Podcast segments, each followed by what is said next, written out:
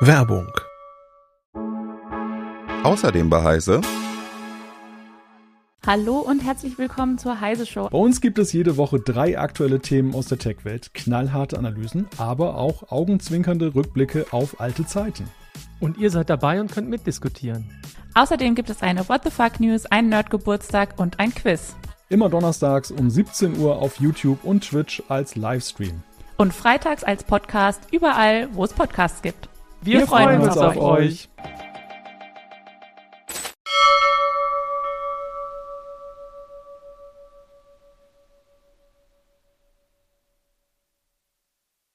Herzlich willkommen zu Bitrauschen, der Prozessor-Podcast von CT. In dieser Folge 2024 Nummer 2 sprechen wir über die Zukunft der Chiptechnik, also über neuartige Transistoren, neue Materialien und kommende Fertigungsverfahren für 2 Nanometer und noch weniger. Das wird technisch sehr anspruchsvoll, aber ich bin mal gespannt, was die Hersteller so planen und dazu löchere ich gleich meinen Kollegen Christoph Windeck. CT Bitrauschen der Prozessor-Podcast vom Computermagazin Freaky. Hallo, mein Name ist Carsten Spille. In dieser Folge geht es um ein spannendes, aber auch nicht ganz einfaches Thema. Die Chiptechnik ist ja so schon etwas komplex und wir wollen uns das daran wagen, äh, die Chiptechnik der Zukunft mal etwas zu erläutern. Ähm, ich hatte ja im Einspieler schon gesagt, das geht nicht nur um die Fertigungsverfahren für zwei Nanometer und noch weniger, sondern auch um neuartig aufgebaute Transistoren und vor allen Dingen auch neue Materialien, die dabei zum Einsatz kommen. Darüber spreche ich jetzt mit meinem Kollegen, dem CT-Redakteur Christoph Windeck. Hallo Christoph. Ja, hallo Carsten. Ich freue mich auf deine Fragen. Ja, da, das glaube ich. Fangen wir mal äh, klein an. Viele Zuhörerinnen und Zuhörer wissen ja schon, dass die großen Halbleiterhersteller Intel, Samsung, äh, TSMC als Schmiede etwa alle zwei Jahre schaffen, die Strukturgrößen ihrer Chips zu verkleinern. Ähm, früher hieß es auch vereinfacht, äh, dass die Leistung verdoppelt wurde. Das war ja auch eine etwas falsche Interpretation. Was bringt ja, das, wenn ich kleinere Strukturgrößen habe? Ja, da, du hast es schon angedeutet. Äh, die Leistung verdoppeln, das hat viele Jahre geklappt, ähm, so annähernd jedenfalls. Und das war halt Gordon Moore, einer der Intel-Gründer, der das 1965 in seinem Moorschen Gesetz formuliert hat. Ähm, das ist sozusagen die, die finanzielle oder Geschäftsmodellbasis der Halbleiterindustrie ähm, dass man diese Strukturen verkleinern kann und dann eben viel mehr Transistoren, ich sage ja jetzt mal grob doppelt so viele eben Transistoren, mhm. das sind ja die eigentlichen Schaltelemente in den ganzen Prozessoren und Mikrochips, auf dieselbe Siliziumfläche packen kann. Und das nennt man dann eben Moore's Law oder Moore'sches Gesetz. Äh, man kann dann mit diese Transistoren eben nutzen, um mehr Funktionen, ähm, also typischerweise halt doppelt so viele, äh, bei ungefähr gleichen Fertigungskosten äh, zu, ja, in einen Chip zu packen. Mhm. Denn die, die, die Kosten der Fertigung hängen bei der, bei den Chips so ziemlich stark mit der Fläche zusammen, die ich brauche. Also ich bearbeite ja nicht den einzelnen Chip, sondern immer den ganzen Wafer. Da mache ich die ganzen Chips nebeneinander drauf. Und äh, je mhm. mehr Chips ich auf einen Wafer kriege, also heute arbeite ich ja mit man mit diesen Schallplatten großen für unsere älteren Zuhörerinnen und Zuhörer. oder oder Schallplatten gab, Pizza, große Pizzagröße. Pizzagroße Scheiben, 30 Zentimeter. Mhm. Ähm, und da passen eben ganz unterschiedlich viele Chips drauf. Das ist schon mal wichtig zu verstehen. Also das geht bis zu 30.000 hoch und bei so riesen Transis äh, Transistoren, sag ich schon, Riesenprozessoren wie diesen mhm. modernen KI-Beschleunigern sind es nur ein paar hundert. Deswegen sind die unter anderem auch so viel teurer. Und im Extremfall, da gibt's diesen Super-KI-Prozessor von Cerebras, die nehmen den ganzen Chip, also den, den rechteckigen Innen, das Innenquadrat, äh, als einen Prozessor. Also das ist extrem unterschiedlich. Mhm. Ähm, aber die, die Fertigung eben des Gesamtwafers durch, wenn ich die durch mehr Chips teilen kann, dann sinken halt natürlich die Kosten pro Chip. So kann man das Moore'sche Gesetz eben auch interpretieren. Das heißt, würde ich ein Chip-Design unverändert lassen und kann die Strukturen verkleinern, dann könnte ich den Chip alle zwei Jahre zum halben Preis fertigen lassen. Und wenn ich ihn zum gleichen Preis weiter verkaufen kann, dann mache ich natürlich mehr Gewinn. Also das ist so eine grundsätzliche Idee. Ja. Und ähm, eine direkte Folge, die wir ja schon seit vielen Jahren sehen bei den x86-Prozessoren, das ist ja so das, wo, wo die CT viel mit zu tun hat, da kommen eben immer mehr Prozessorkerne rein. Das ist eine direkte Folge des Moore'schen Gesetzes, dass man eben einfach mehr Prozessorkerne auf jeden Prozessor packen kann, mhm. alle zwei Jahre so ungefähr. Okay, und um ähm, quasi diese, diese, diese Kostenstruktur beziehungsweise diese Performance ähm, Kurve äh, zu erreichen, reicht es einfach aus, diese Strukturen zu verkleinern? Da muss man nee. doch bestimmt noch ein bisschen äh, an anderen Parametern drehen, oder? Genau, das ist das Problem. Anfangs, als unser guter Gordon Moore, der ja mittlerweile auch verstorben ist, das sein Gesetz formuliert hat, da hat das anfangs ganz gut funktioniert, denn man hat damals auch die ähm, ganz, ganz bestimmten äh, oder ganz bestimmte Teile der Transistoren, die sind sozusagen mitgeschrumpft. Und diese, zum Beispiel, man sprach oft von der effektiven Gate-Länge. Das ist also die Steuerelektrode eines Transistors, ist das Gate, eines, eines Feldeffekt-Transistors, FET. Ähm, und äh, weil diese Gatelänge geschrumpft ist, wurden die Transistoren auch sparsamer. Das ging automatisch mit bei der Strukturverkleinerung. Das war ein ganz wesentlicher Teil von Moore's Law. Mhm. Ich weiß gar nicht, ob die das am Anfang schon so bedacht haben, aber das hat jedenfalls viele Jahre sehr schön funktioniert. Aber das funktioniert schon lange nicht mehr.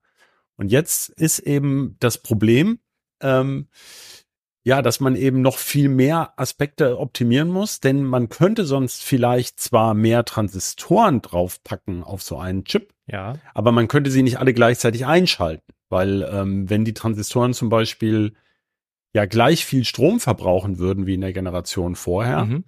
ähm, dann würde der Chip ja dann doppelt so viel Strom fressen. Und das geht natürlich gut, wenn ich vorher einen 2 Watt Chip habe und dann einen 4 Watt Chip, aber da kommt wieder dieses Reiskorn-Dings, ne, auch mit dem Schachfeld, mhm. also äh, exponentielle Entwicklung. Ja. Das geht dann also ziemlich schnell in die Grütze und wir sind ja mittlerweile schon bei 400, 500 Watt. Ähm, also ich kann das dann nicht mehr kühlen, mhm. dann nutzen mir die ganzen Transistoren nichts. Okay, aber als das neu war sozusagen, da hatte man äh, Transistorenzahlen von ähm, niedrigen Tausendern und und äh, genau. Verbrauch, äh, da musste man sich keine Sorgen drum machen, der musste nicht nee. extra gekühlt werden, das reichte das so an die Umgebungsluft abzugeben.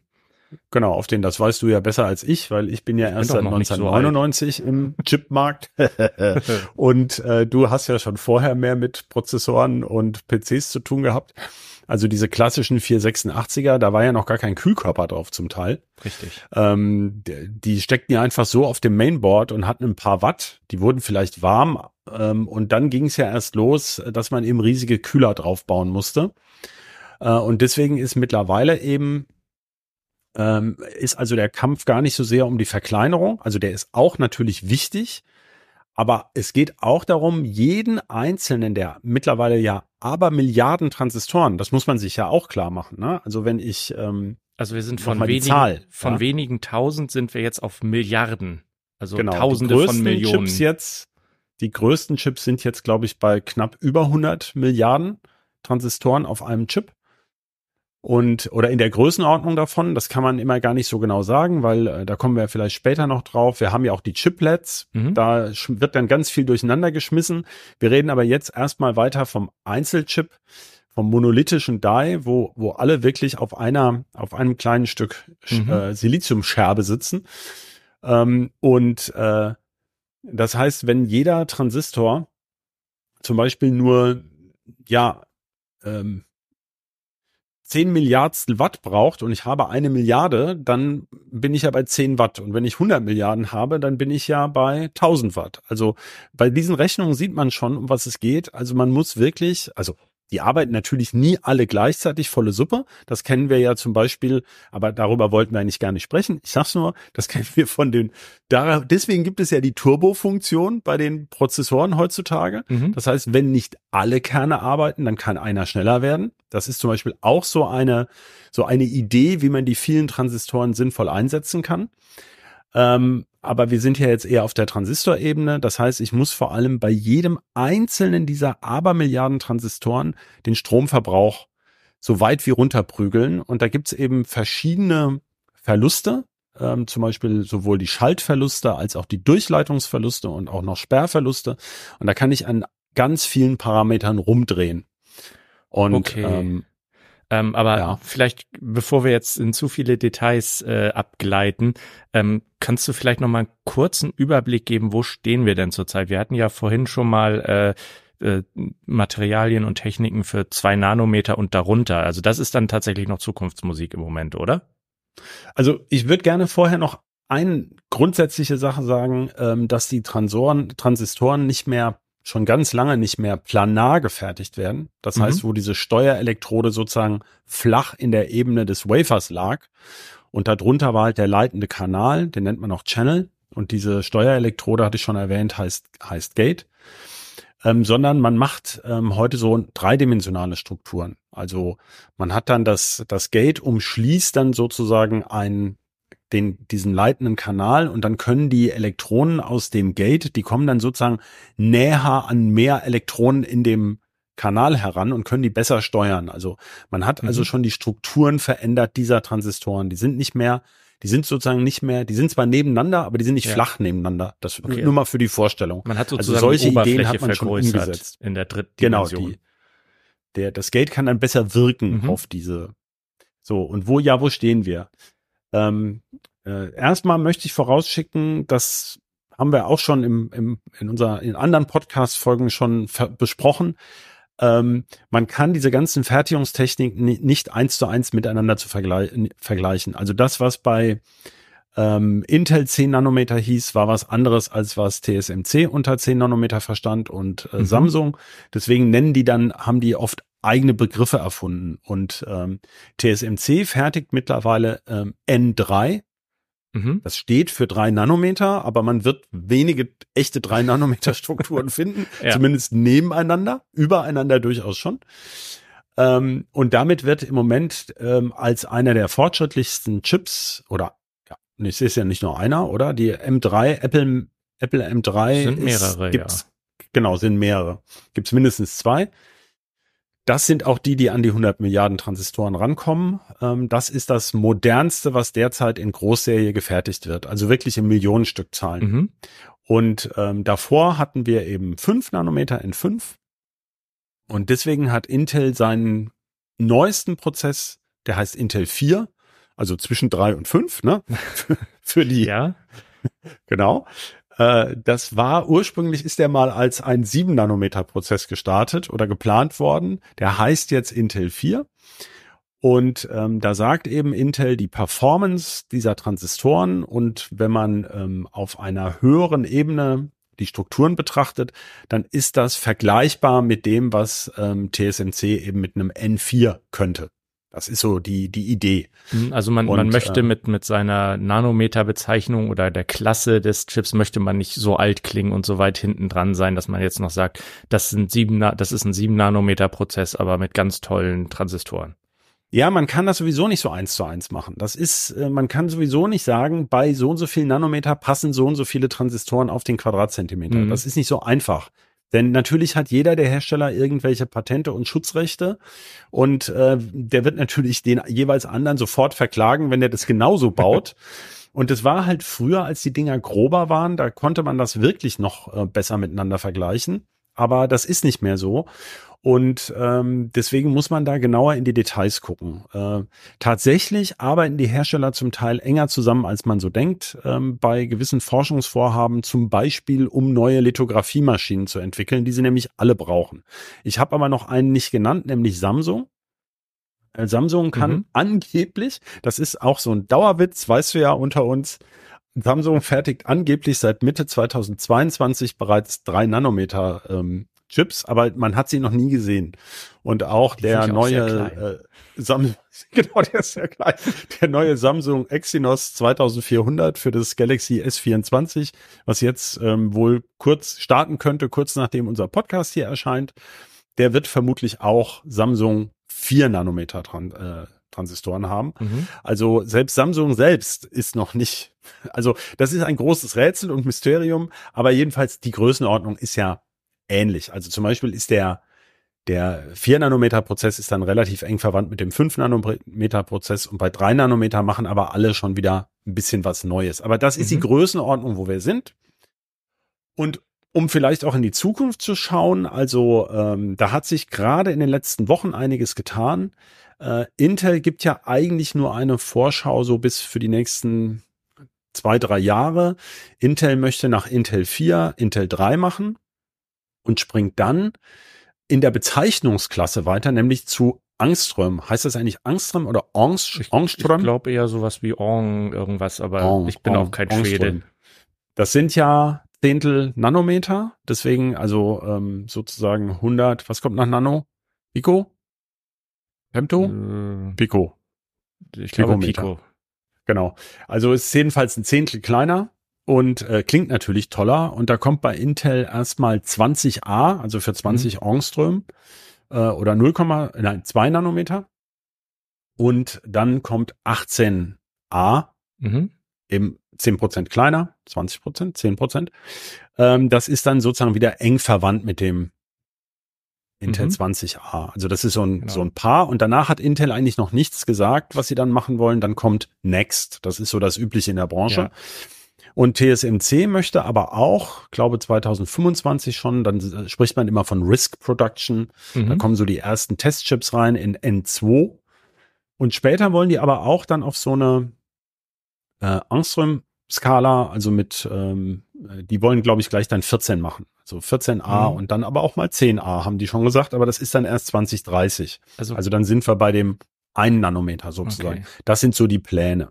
Also für mich klingt das jetzt gerade ein bisschen aberwitzig. Du hast gesagt, ähm, man kann die Nanometer nicht mehr so gut vergleichen. Deswegen ähm, haben jetzt, hat jetzt Intel auch unter anderem äh, das Nanometer aus den Prozessbezeichnungen gestrichen. Aber ähm, die Abstände darunter kommen, da kommt dann wieder ein, eine Maßeinheit wieder rein in den Namen. Ja, es geht auch nur noch um die Namen und nicht mehr um die Strukturgrößen, genau. denn wir haben folgendes Problem.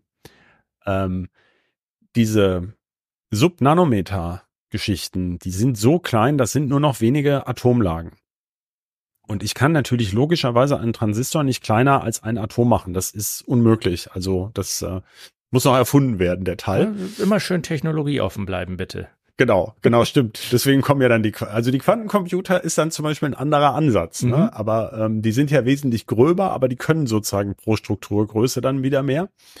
Äh, aber eben, das ist nicht möglich und die dünnsten Schichten, über die wir vielleicht gleich noch sprechen, ähm, die sind schon zum Beispiel nur noch drei Atomlagen stark und da kann ich echt nichts mehr abnagen mhm. und so.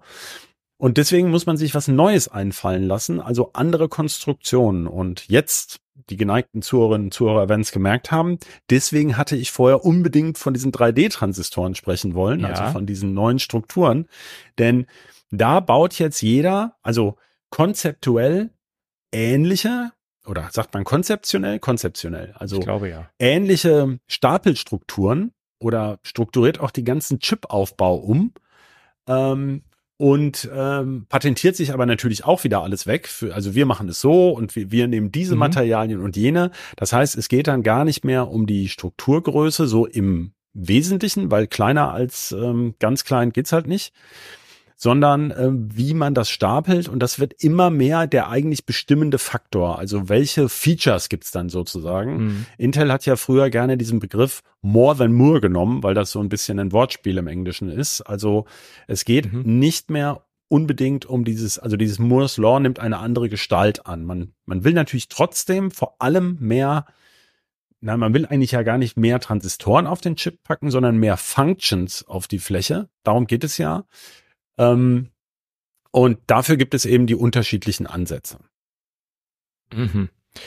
Ähm, Nochmal ganz kurz äh, zurückgesprungen. Äh, du hattest vorhin schon gesagt, es gibt jetzt im Moment Einzelchips, die so um die 100 Milliarden Transistoren haben. Sind das dann die, äh, ich sage jetzt mal einfach die größten Chips oder muss man da noch andere Klassen hinzuziehen? Gibt es vielleicht noch Chips mit mehr Transistoren oder wie ja. kann man das trennen?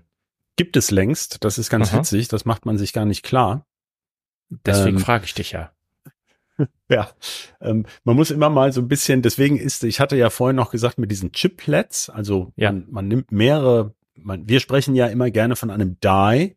Das kommt ja von diesem Wort für irgendwie äh, der Rohling, der Gussrohling, also die, die ganze Chipherstellung kommt ja so ein bisschen aus der Nasschemie. Du hast ganz am Anfang mal das Wort Schmiede verwendet.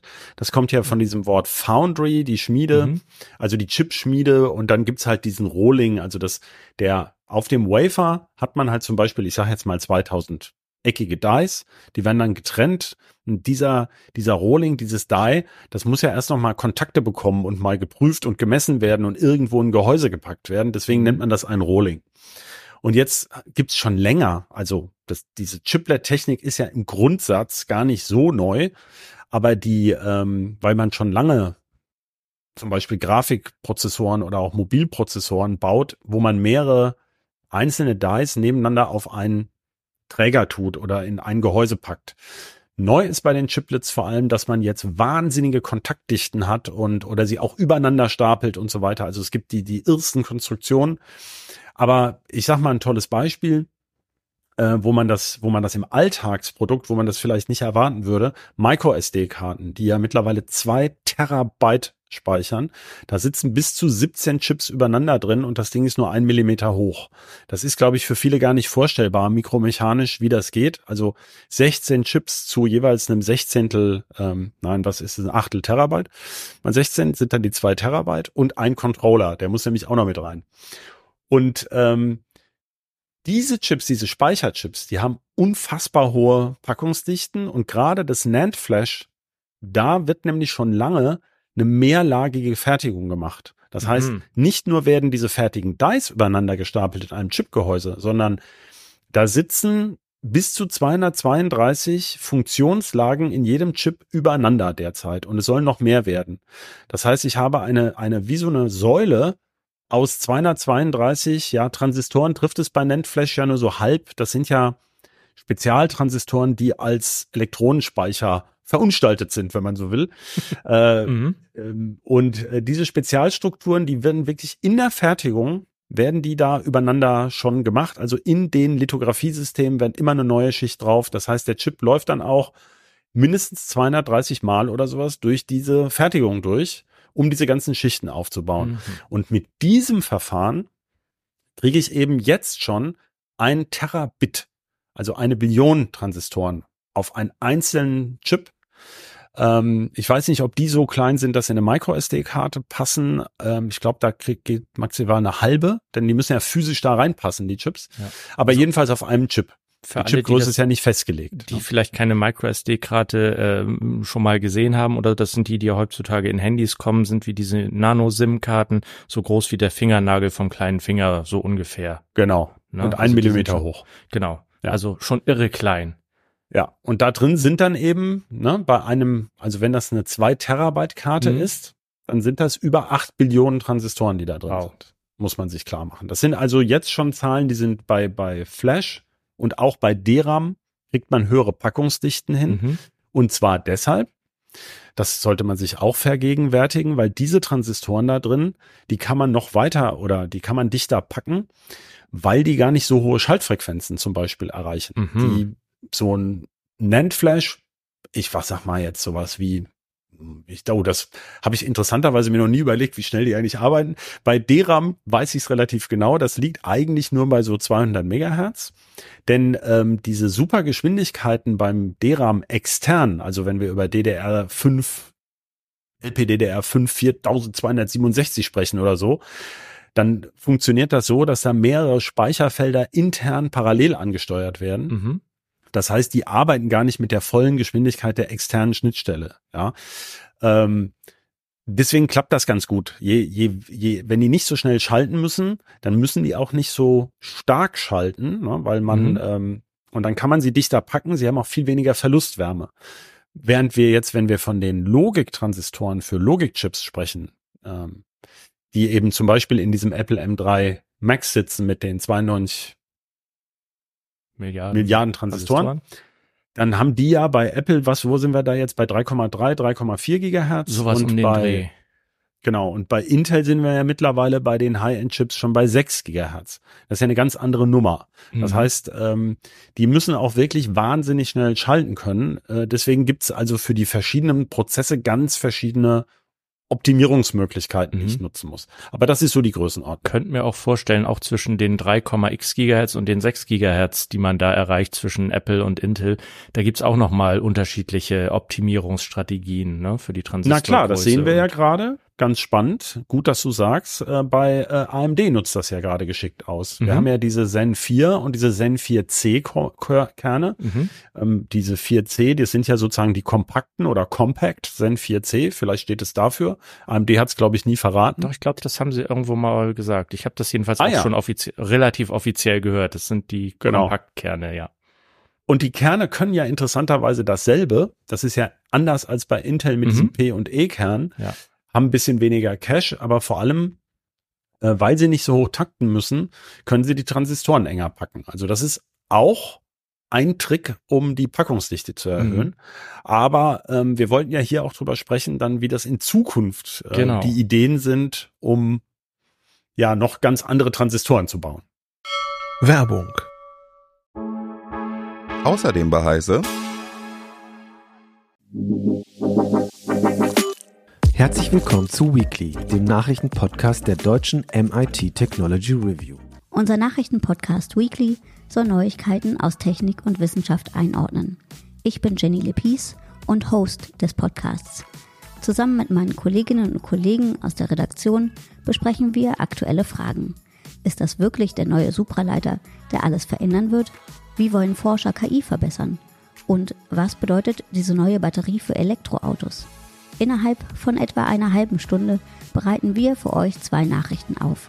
Zum Ausstieg gibt es stets unseren Tipp der Woche. Das kann ein Buch, ein Film, eine Serie oder auch ein anderer Podcast sein. Am Ende der Folge seid ihr auf jeden Fall immer etwas schlauer. Das Weekly erscheint immer mittwochs.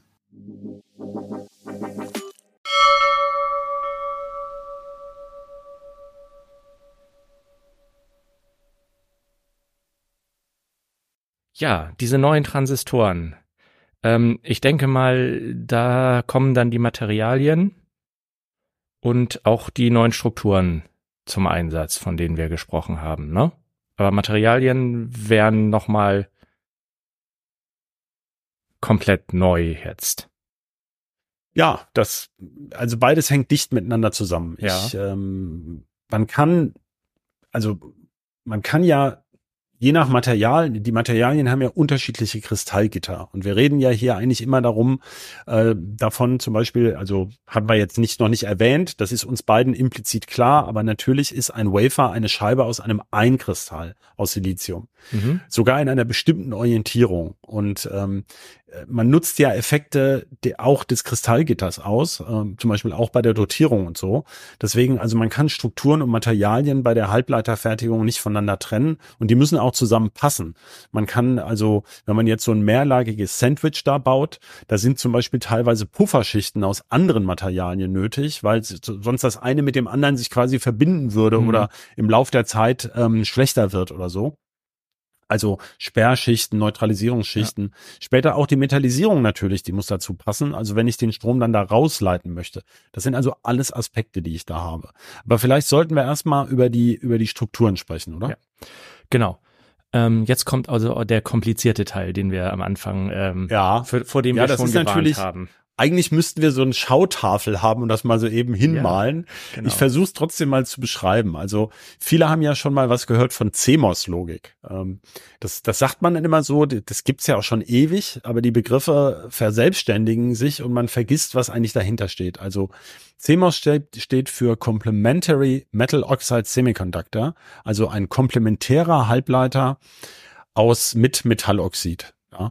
Und das ähm, äh, Metalloxid di- dient in dem Fall als ähm, Isolator. Und daraus kann man eben diesen Grundbauform, hat schon erwähnt, den, den Feldeffekt-Transistor bauen. Mhm. Also man hat so ein steuerndes Gate und man hat einen leitenden Kanal und zwar Elektroden und ähm, man spricht bei diesem Feldeffektor oder FET, FET und bei CMOS-Fertigung sagt man eben auch ein MOSFET. Hm. Und das ist aber eben nicht, also Natürlich ist der Transistor, der kann halt schalten. Das heißt, an seinem Eingang, an dem Gate, habe ich ein, im Grunde eine leistungslose Steuerung. Das heißt, da kommt eine ganz kleine Spannungsänderung und dann ändert sich eben, ob der Transistor leitet oder sperrt. Äh, das kann man dann als eins oder null interpretieren. Man arbeitet aber im in der Logikschaltung nicht mit dem Einzeltransistor im Grunde, der kommt im Grunde nie vor, sondern er kommt immer paarweise vor. Man baut nämlich immer so einen Inverter zusammen. Das ist also, ich mache vorne eine Eins ran, dann kommt hinten eine Null raus oder umgekehrt. Mhm. Und das ist so die Grundschaltung, aus der ich alle möglichen anderen logischen Gatter zusammenbauen kann, äh, die ich dann brauche, um eben Rechenwerke zu konstruieren. Also Addierer, Multiplizierer sind ja viel komplizierter, aber ähm, was weiß ich, bis hin zum AVX 512 äh, Rechenwerk, was dann irrsinnige viele Transistoren braucht und eben ein 512-Bit-Wert äh, in, in einem Rutsch, in einem Taktzyklus verarbeiten kann. Aber die Grundform ist wirklich dieser Inverter und das ist immer ein negativ leitender Feldeffekt-Transistor und ein positiver. Die sitzen sozusagen nebeneinander. So, und jetzt, tada, kommt also schon mal die erste Idee. Äh, warum sitzen die eigentlich nebeneinander? Na, man könnte sie ja übereinander fertigen. Das heißt, äh, ich habe dann ein, ein ähm, den Inverter baue ich sozusagen hochkant übereinander. übereinander. Das ist, zumal sie auch noch die eine Elektrode teilen, ist das eigentlich ein, ähm, wirkt die Idee erstmal irgendwie trivial? Also ja, aber da gibt's das wird jetzt gerade so diskutiert. Bitte? Da gibt's bestimmt dann ein Problemchen. Sonst hätte genau, es schon jemand als, längst also, gemacht. Genau, als Complementary Fat, C-Fat geistert das schon jetzt seit mehreren Jahren so durch diese ähm, einschlägigen Forschungskonferenzen. Da gibt's ja diese IEDM, dieses IEEE Electron Devices Meeting. Das ist so eine ganz altehrwürdige Halbleiterveranstaltung. Ich glaube, mhm. die gibt's schon, weißt du das, 50 Jahre oder so? Die gibt's schon ewig, ewig ne? Ja, ewig. Also länger ja. als mich. Genau. Ähm, und äh, da erzählen sich dann die Firmen gegenseitig und natürlich der Presse, was sie wieder Tolles erfunden haben. Und äh, da ist eben zum Beispiel der CFAT so ein Ding, äh, was, wo eben viele Firmen dran arbeiten. Auch eben gerade die erwähnten TSMC, Intel, Samsung, auch gerne in Zusammenarbeit mit diesem ja doch sehr wichtigen mittlerweile belgischen Forschungszentrum oder belgisch-europäischen Forschungszentrum IMEC in äh, Löwen sind die, glaube ich die zum Beispiel wieder ganz eng mit ASML, diesem Lithografiehersteller, zusammenarbeiten. Mhm. Also da ist alles so miteinander verknuselt. Und die tüfteln derzeit, wie kann man die Dinger so bauen, dass sie dann eben sowohl Platz sparen, als auch, habe ich ja gesagt, mit 6 Gigahertz am Ende schalten können, aber eben auch nicht so viel Leistung verbraten und vor allem diese unfassbar feinen Strukturen dann äh, sich 100 Milliarden Mal nebeneinander auf so einen Chip fertigen lassen. Denn am Ende muss ja die Chipfertigung auch äh, wirtschaftlich sein. Das heißt, es darf ja jeder Chip nur mit einer nahezu unendlich kleinen Wahrscheinlichkeit ausfallen, ja, damit halt äh, jeder Transistor, Entschuldigung, damit ich eben zum Beispiel 70, 80, 90 Prozent gute Chips am Ende habe. Mhm. Ja. Und ähm, da liegt eigentlich das das Grundproblem. Und dieses CFATs, ähm, da kommen wir jetzt vielleicht, das ist vielleicht der der, ah nee, vielleicht sollten wir noch mal über diese Gate All-Around-Geschichte sprechen. Also äh, wir hatten ja schon den 3D-Stack, nein, den, das 3D, den 3D-Kanal oder den 3D-Fett angerissen. Eine mhm. typische Bauform ist ja der finnenförmige Transistor, wo das so hoch steht einfach. Also so wie so eine feine Lamelle im Prinzip. Ja. Mittlerweile machen die ja mehrere Lamellen nebeneinander, mhm. aber grundsätzlich ist das so ein, so ein, so ein mehr oder weniger hochkant stehendes Ding, wo die Metallisierung rumgeht. Und das soll ja natürlich alles möglichst klein und dünn sein. Wir sind also schon im atomaren Maßstab.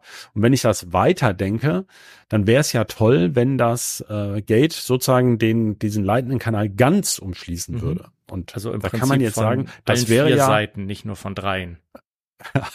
das wäre ja dann all around und mhm. deswegen heißen die prompt auch Gate All Around Fets, also GAA Fets. Und dann hat sich aber jeder wieder ein extra Wort eingedacht, ausgedacht, nämlich ja, Nanosheet. äh, und wie heißt es bei Samsung? Das musste ich mir aufschreiben. Samsung heißt es MBC Fett, Multi Bridge Channel Fett.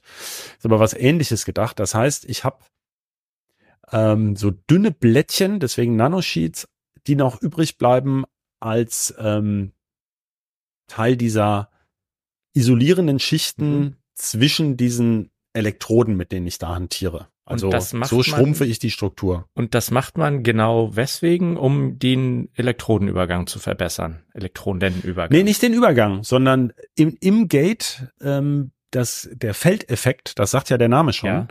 Das heißt, der Effekt dieser Ladung im Gate, also die Elektronen wechseln nicht von, also bei NAND Flash tun sie es doch, aber im Allgemeinen sollen die Elektronen schön. Mhm. genau, die sollen schön im Gate bleiben und nicht tunneln in den, in den Kanal, sondern die Elektronen durch ihre Ladung bauen sie eine gewisse Spannung auf und da entsteht eben ein ähm, Feldeffekt durch das elektrische Feld, was sie machen. Und das steuert halt den Elektronenfluss in dem Kanal. Und je dichter ich da rankomme, also je dichter ich die beiden zusammenbringe, aber trotzdem voneinander isoliere, desto Mhm. stärker können die wirken. Und äh, da geht es auch um das Volumen sozusagen, was der, was dieser Steuer, diese Steuerspannung sozusagen beeinflussen kann. Deswegen versucht man das immer näher aneinander zu quetschen. Okay. Das ist die Idee. Und man möchte, also letztlich kann man sagen, man möchte eben super dünne Schichten Mhm. erzeugen, bestimmte Schichtfolgen. Und im Moment bei diesen, wenn man die, sich diese CFET-Bildchen im Moment genau anguckt, dann sind es immer pro, also pro Polarität, also beim NFET und beim PFET sind es im Moment immer drei.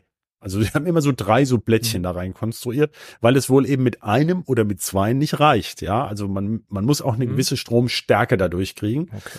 Und ähm, da, da vielleicht kommen ja auch später welche mit sieben, keine Ahnung, aber ähm, im Moment sind es halt drei. Also Okay, n, n gleich drei, das merken wir uns mal. n gleich drei, genau. Und äh, du hattest vorhin ja schon gesagt, dass man ähm, Fertigungstechnik beziehungsweise Transistorinnovationen und äh, Materialien kaum voneinander trennt, beziehungsweise ähm, das eine das andere sozusagen bedingt.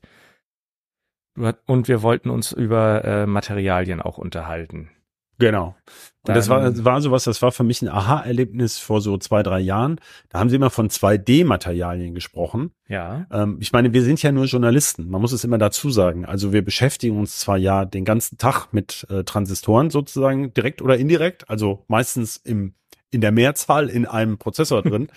Aber man liest ja jetzt, also uns interessieren ja Benchmarks oder Leistungsaufnahme von so einem Ding und nicht unbedingt ähm, welches, jetzt lese ich das tolle Wort vor, ähm, das sind ähm, Übergangsmetallchalkogenide, ja, also das sind auch so Stoffe, mit denen hat man im Alltag jetzt nicht so oft zu tun oder eben doch, oder eben doch, ja, weil ich mich immer noch dran erinnere, dass mein Vater gerne, das war, der war ja so ein Fan von solchen Gimmicks, der hat dann in seinen ollen VW immer dieses Liqui-Moly-Zeugs gekippt. Und das Moly steht ja für ähm, für Motor, also für Molybdän-Disulfid. Und das ist tatsächlich ein Schmiermittel.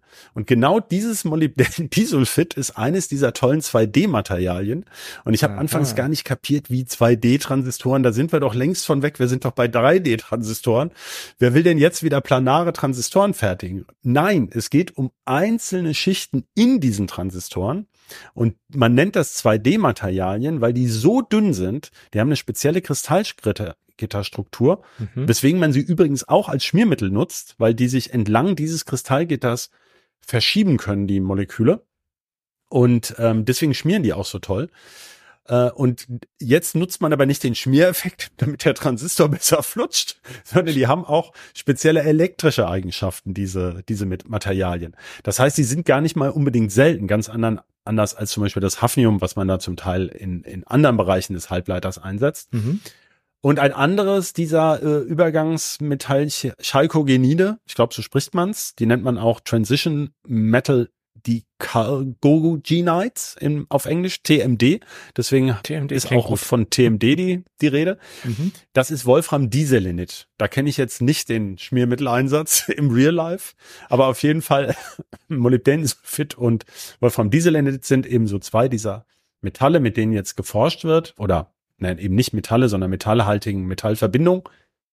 Und ähm, die sollen da eben in diesen dünnen Schichten zum Einsatz kommen. Und weil die so neu sind für diese etablierte CMOS-Fertigungstechnik, geht es im Moment darum, kann man die, wie kann man die in diesen Fertigungsprozess so integrieren, dass das zuverlässig funktioniert? Zum Beispiel ist es ja so, das ist ja nur eine der Schichten in diesem, in diesem ähm, Halbleiterbaustein. Das heißt, es kommen noch Schichten drüber.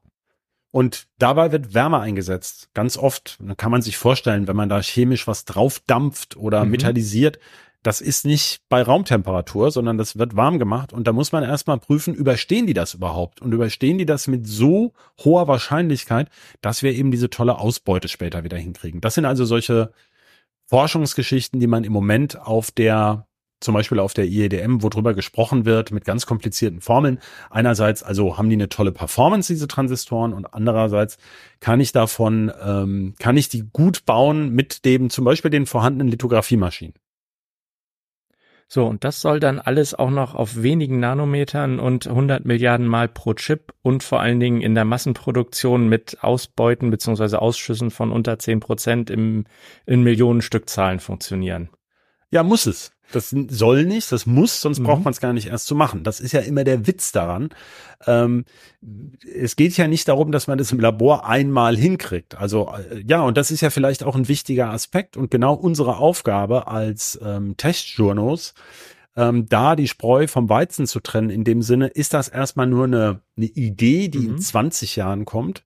Oder ist das, ist das ein Verfahren, was vielleicht schon in zwei Jahren in meinem übernächsten oder vielleicht in meinem nächsten Prozessorchip schon ja. zum Einsatz kommt. Und hier ist es so, also es sieht so aus, so drei bis vier Jahre. Also Intel und TSMC sind eifrig dran und haben auch schon angekündigt, dass es also in den nächsten, ähm, das weiß man, also sie haben jetzt noch nicht konkret gesagt bei bei, ich glaube, sie haben noch nicht konkret gesagt, dass zum Beispiel bei 18a jetzt der CFET zum Einsatz kommt. Ich glaube, es geht noch eins später. Aber das ist schon durchaus eine Technik, die in Schlagweite ist, also vielleicht noch in diesem Jahrzehnt. Mhm, also man muss dann schon auch ähm, zusehen, dass man ähm, ja ähm, nicht nur einfach äh, sagt, wir machen jetzt irgendwie kleinere ähm, Strukturabstände, sondern das muss von den Materialien her erstmal ermöglicht werden. Genau. Und gibt's da Ja, und dann kommt man ja irgendwie zum nächsten Problem. Wollte ne? ich gerade fragen, ob es ähm, da noch nicht noch einfach Probleme gibt. Das klingt ja jetzt einfach fast schon zu einfach. Naja, jetzt habe ich also wahnsinnig viele Transistoren. Habe ich ja. also Problem Nummer eins. Das wäre ja das mit Moore's Law, wenn man jetzt naiv rangeht. Mhm. Ähm, habe ich also weiter erfüllt mit More than Moore. Schaffe ich es jetzt, diese, wenn ich die Transistoren übereinander äh, staple, also immer zwei, dann habe ich ja schon mal die doppelte ähm, Anzahl potenziell. Ja. Aber, und jetzt kommt das große Aber, und damit machen wir ein ganz neues Fass auf, äh, die Verdrahtung. Es nutzt mir ja nichts, wenn ich jetzt diese ganzen, also ich muss sie auch kühlen können, das haben wir ja mhm. eingangs erwähnt, also die müssen auch sparsamer sein, aber ich, ich gehe jetzt mal davon aus, das ist gelöst. Dann muss ich sie aber immer noch miteinander verdrahten, denn was nutzt mir ein toller äh, Inverter oder ein Rechenwerk, was einfach irgendwo läuft, wo ich aber keine Daten rein und raus kriege und auch keinen Strom anfließe. Ich muss also sowohl Datenleitung als auch Stromleitung sowohl in dem Chip als auch außen am Chip irgendwie anschließen. Und bisher hat man das so gemacht. Man hat diese, man hat diese Transistoren und alles da auf dem Chip aufgebaut. Das war die sogenannte Front-End-of-Line-Prozess, äh, also da, wo die ganz kleinen Strukturen gefertigt werden. Mhm. Und dann kamen eben ähm, Maschinen, die man nicht so oft austauschen muss für die Backend-of-Line-Prozess. Da wurde dann die Metallisierungsebenen aufgebracht. Das sind heutzutage bis zu 14 Lagen, glaube ich glaube in Einzelfällen sogar schon mehr, mhm. in der eben auf der untersten Lage werden halt die benachbarten Transistoren und Funktionsblöcke miteinander verschaltet, auf der Ebene darüber dann schon die eins weiter und so weiter. Also so kann man das mhm. wirklich hierarchisch auf, hierarchisch aufgebaut. Und so, und jetzt kommt das nächste Problem. Ich muss mit dem Strom da irgendwie noch durch. Äh, weiß ja jeder, wir haben es eingangs gesagt, die, die so ein Prozessor braucht heute ein paar hundert Watt. Die müssen irgendwie da rein. Und wenn wir halt von Leitungen reden, die ähm, Transistoren im Nanometerbereich miteinander verbinden können, dann ist klar, da kann ich da keine 120 Ampere bei, bei 0,9 Volt durchjagen. Da ist die Leitung sofort verdampft. Und du kannst das heißt, eine 1,5er Litze dranlegen. Nee, kannst du auch nicht. Und äh, deswegen haben wir ja diese modernen Prozessorfassungen, ne, wenn wir jetzt von, was haben wir, 6.500 beim, beim Epic äh, oder wo sind wir da? Oder bei ja äh, bei ich glaube die kommende Generation hat dann ich glaube jetzt sind wir bei 4.7 ungefähr ja 4.700 oder so. Davon ist ja ein erheblicher Teil einfach nur Masseleitung und Stromleitung mhm. weil ich an ganz vielen Stellen in diesen Chip eben den den Strom einspeisen muss für die unterschiedlichen Funktionsblöcke. Also es gibt viele, viele, viele Stromleitungen, die da reinführen, einfach weil jede einzelne Leitung gar nicht so hoch belastbar ist. Es gibt natürlich auch den Grund, weil es viele verschiedene Betriebsspannungen für die Chips mittlerweile gibt. Wie auch immer, bisher ist es so, dass unten, also in der untersten Schicht auf dem Wafer sind die Transistoren. Mhm. Darüber kommen die feinen Verdrahtungsschichten und darüber kommen die dickeren Leitungen für den Strom. Aber die müssen ja jetzt vertikal nach unten durch mhm. die Datenleitungen durch zu den Transistoren ja. irgendwie kommen. Und das, das heißt, ich muss also Probleme. also ich muss beim Layout von dem Ganzen natürlich ein tolles Programm haben, was das kann, also was in drei in, in drei Dimensionen routen kann. Mhm. Ähm, aber ich habe vor allem verliere ich natürlich Platz für meine Datenleitung, wenn ja. ich mit den Stromleitungen dazwischen durch muss. Die dann ja auch noch dicker jetzt, sind. Die ja auch noch dicker sind. Dafür nicht so nicht so viele wie die Datenleitung. Das stimmt, ja. Aber und jetzt kommt die tolle Idee, Backside Power Delivery. Ja, das heißt, Backside auf der Rückseite des Wafers, also von unten, mhm. speise ich jetzt die Transistoren. Ähm, dazu muss ich aber natürlich die Stromleitung jetzt durch den Chip hindurchführen. Und genau. das macht man, diese Technik gibt es, auch zum Beispiel für Chiplets, das nennt sich ähm, VIAs, also Silicon Through Silicon VIAs, mhm. TSV. Das heißt, Durchkontaktierung, ganz einfach, kennt man von, von, von mehrlagigen Platinen, nur eben mikroskopisch klein. Also es passen, man kann das immer alles gar nicht fassen, es passen oder es ist geplant, dass irgendwann mehrere tausend davon auf einen Quadratmillimeter passen.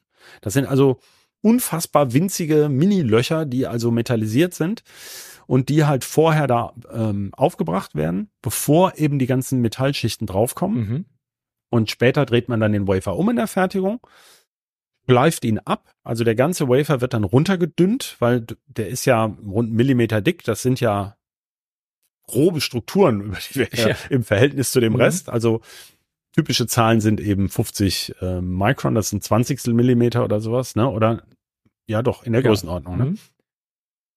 Und dann wird eben auf der Rückseite diese Stromversorgungslagen aufgebracht. Ah, und der okay. Vorteil ist halt, ich kann da dann dickere Leitungen hinmachen mhm. und habe den Stromteil von dem Datensignalteil getrennt. Und für die Datensignale gibt's mehr Platz. Und da erhofft man sich durchaus so ein paar Prozent Performance-Zuwachs am Ende, weil man eben zum Beispiel auch die Datenleitung dann wieder ein bisschen dicker machen kann. Ja. Eine dickere Leitung hat weniger Widerstand. Ähm, das hat eben auch Vorteile zum Beispiel bei der Taktfrequenz oder bei den Verlusten ähm, und diese Backside Power Delivery, äh, Intel nennt das Power Vias, äh, wegen dieser mhm. Through Silicon Vias. Da haben jetzt, das wollen eigentlich alle machen, aber eben wann sie es einführen, das kommt noch ähm, sukzessive. Aber das soll bei Intel schon relativ rasch kommen. Ich glaube okay. mit 18a, ne? Also in, ich sag mal in zwei bis drei Jahren kann man damit rechnen. Genau, die sind also quasi die ersten, die konkret konkrete Pläne dazu veröffentlicht haben. Ja, TSMC hat es mittlerweile auch erwähnt, aber Intel hat schon relativ ähm, ja, die klare haben Ansagen ja gemacht. Vor zwei Jahren mal angerissen, ohne das jetzt äh, genauer zu unterfüttern, aber den ja, aber jetzt bei der ja schon länger. Bei der IEDM haben sie auch wieder konkret ja, ähm, genau. Ergebnisse gezeigt. Da haben sie das zum Beispiel auch gekoppelt gleich mit Galliumnitrit-Schaltelementen, um zum Beispiel Teile der Schaltung abzuschalten, wenn man sie nicht braucht. Da sind wir wieder mhm. bei dem Turbo-Modus. Also das heißt, äh, Transistoren, die keinen Strom kriegen, haben auch keine äh, Todverluste. Da kann ich die anderen ein bisschen höher takten. Oder ähm, ich kann natürlich auf der Unterseite des Wafers, hey, ne, also da kann ich ja. auch Transistoren wieder hinmachen. Da kann ich zum Beispiel Spannungswandlerschaltungen hinmachen. Mhm. Ähm, ist natürlich die nächste Idee, dass äh, wenn ich jetzt beide Seiten des Transistors bearbeite, äh, des Wafers, Entschuldigung. Ähm, also da gibt's, eröffnet sich sozusagen äh, die B-Seite. Ne? Mhm. Also noch mal für mich zum Mitmeißeln. Also Through Silicon Vias, die gibt's schon länger, werden aber bis jetzt hauptsächlich in äh, HBM-Speicher oder sowas für Daten genutzt und dass man Packaging im Packaging. Genau. genau. Also wenn man mehrere Chips miteinander mhm. kombiniert, zum Beispiel, das kennen vielleicht manche beim Ryzen 3D mit diesem 3D-Cache, der sitzt mit Through Silicon Vias auf diesem Prozessor-Die drauf, weil er eben ganz viele Leitungen braucht. Ja. Ne? Genau. Und äh, das Neue ist jetzt, dass da, dass die quasi A auf die Rückseite kommen. Und Nein, die gehen da, ja das, durch. Die gehen und durch, aber ähm, auch auf die die komplette Rückseite, also einmal komplett durch den Wafer und äh, dass dann quasi nicht mehr nur Daten transportiert oder keine Daten transportiert werden, sondern in dem Fall dann halt Strom. Genau. Mhm. Das ist der Witz. Und ähm, gibt noch weitere Neuerungen bei Common Chips? Sie hatten ja jetzt Fertigungsverfahren und äh, daraus abgeleitet äh, Materialien und äh, ja und äh, solche Innovationen wie jetzt äh, die neuen, die neue Stro die neue Art der Stromversorgung durch die Hintertür. Na klar, gibt es noch haufenweise Neuerungen, Ja. aber äh, da, da muss ich mich halt auch erstmal einlesen. Mir Ja. scheint, äh, da hat sich, das ist, äh, also wir reden hier ja so ein bisschen auch über unsere Erfahrungswerte und mir scheint, dass es sich im Moment sehr auf diese Sachen erstmal fokussiert. Mhm. Das sind so die, die größten Neuerungen, die jetzt vielleicht auch am meisten bringen. Aber natürlich gibt es die ganze Zeit irre Neuerungen in dem Bereich. Aber wir verstehen ja auch nicht alles. Und ähm, ich meine, wir reden ja oft miteinander und äh, manchmal sagen wir, uh, das wird schwer darüber zu schreiben, weil ich habe ich hab schon den Ansatz nicht verstanden. Ja. Ich wusste gar nicht, dass es diese Technik in dem Chip überhaupt gibt. Und äh, dann ist man natürlich etwas überrascht. Ja. Mhm. Nicht ohne Grund kosten diese Werke aber Milliarden und da arbeiten ja auch Tausende von Menschen dran, ähm, Ja. die eben sehr viel Hirnschmalz da reinfließen. Tausende lassen. von Ingenieuren, also nicht nur ähm, Ingenieure, die deren Berufsbezeichnung, sondern studierte Ingenieure, Doktoren und wirklich schlaue Menschen. Schlauer als wir jedenfalls. Vermutlich, ja. Gut, dann, äh, das war jetzt auch recht komplizierter Stoff. Die Sachen für die Zukunft heben wir uns dann für eine, eine neue Folge des Bitrauschens auf. Ich glaube, das war schon an der Grenze des Verstehbaren ohne Schaubilder. Ich hoffe, liebe Zuhörerinnen und Zuhörer, dass Sie da einigermaßen folgen konnten und wenn nicht, lassen Sie es auch, lassen Sie uns auch das gerne wissen. Ähm, dann bauen wir nächstes Mal irgendwie Schaubilder ein. Ich weiß zwar noch nicht wie, aber wer weiß. Ähm, auf jeden Fall erstmal vielen Dank für das Gespräch, Christoph. Danke, danke, gerne. Ja, ähm, das Feedback, was ich eben schon angesprochen habe, darf auch gerne mal Lob sein. Wie auch immer, können Sie auch gerne an per Mail an bit-rauschen.ct.de schicken. Und wenn Sie Lust haben, hören Sie gerne auch bei den anderen Podcasts von Heise Medien rein, die Sie unter heise.de slash podcasts finden. Ganz zum Schluss auch noch vielen Dank an unseren Producer Ralf. Jetzt hätte ich beinahe wieder Producer Ralph gesagt. Das hat mir schon ein, zweimal passiert. Ja, ähm, der also Ralf. unser Producer Ralf. Und äh, auf Wiederhören und bis zur nächsten Folge von Bitrauschen. Jeden zweiten Mittwoch frühmorgens. Tschüss. Bitrauschen.